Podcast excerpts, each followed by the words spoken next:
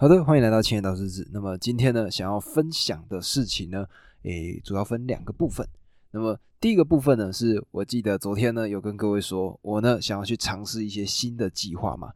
那么这个新的计划呢，其实就是我在我的 Instagram、我的 IG 青年大叔的 IG 里面呢新增了一条剪辑的影片。那么里面呢是一个句子，那么这个句子呢是这样子写的，他说：“人的一生。”就是尝试，试的越多，生活就会越美好。那么这个呢是爱默生他所写的一个句子。那昨天呢，我呢就把这个内容写成了一个便条贴，然后在我的住处附近各个街角啊，或者说我看到觉得有特别的色彩、特别的背景的地方，我呢就会把便条贴贴上去，然后呢拍一张照。接下来呢就是用自己的剪辑方式，让它呢背景一直换，然后呢。这个正中间的这张便条贴不变，那就会有一个很酷的剪辑效果。那么原先呢，这个计划其实一直在我的脑子里面。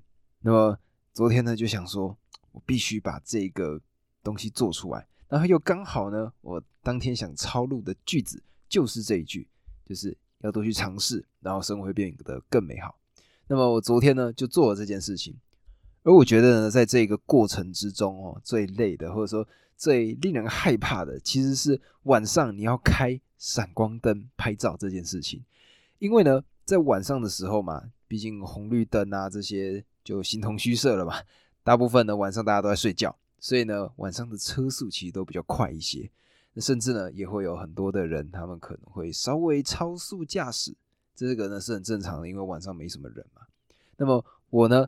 就因为都在街边拍嘛，所以就会有这样的情况，就是我呢贴上这个便条贴之后，我就要等，先等车子过去，我确认说真的没有车之后，我才敢按下这个快门键，因为呢这样子就不会让人家觉得说我好像在检举别人超速的感觉。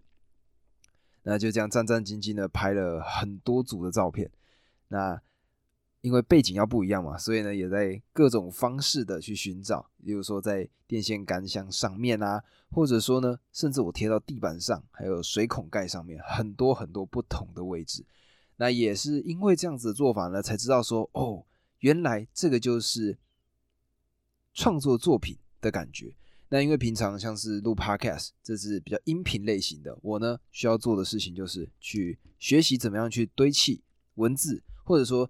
找一个合适的例子、合适的比喻，让我身边的观众可以听得懂，让现在在收听的你可以听得懂。但是剪辑又是一个完全不一样的事情，里面真的有很多很多小的技巧要学习。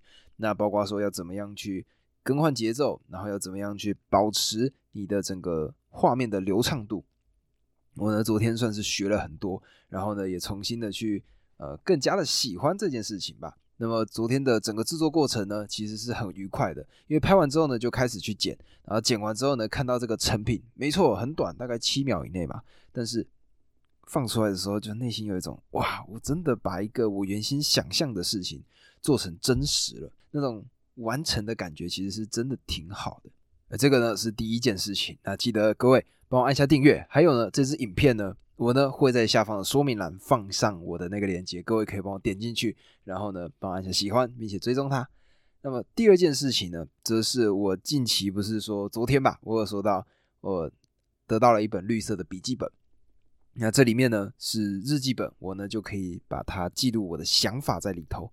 那么我近期呢得到了一个新的 idea，或者说我自己想到的一个做法。那让我的这个笔记本、日记本里面呢，有更多不一样的选项可以做。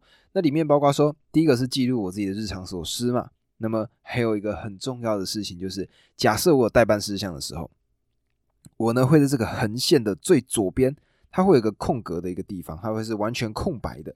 那我觉得在这边呢画一个方框，然后把我要代办的事项写上去。那写完之后呢，诶，如果我把它做完了，我就把它打勾。那如果没有做完呢？我呢可能就会在隔几天之后再重新去检查，我当时有什么事情还没有做。那么就从这些事情去一件一件事情把它做完。那么算是呢，它就变成了一个每日的一个清单。那这个呢算是我日记的一个新的用法，也是第二件事情。那近期也看了很多个不一样的人在介绍怎么样去写日记。那么我呢，可能会在接下来几天再跟各位做分享。那么这两个呢，是我今天我自己觉得收获比较深的事情。那也希望各位呢，帮我按下订阅键。那么明天我们持续更新，就这样，拜拜。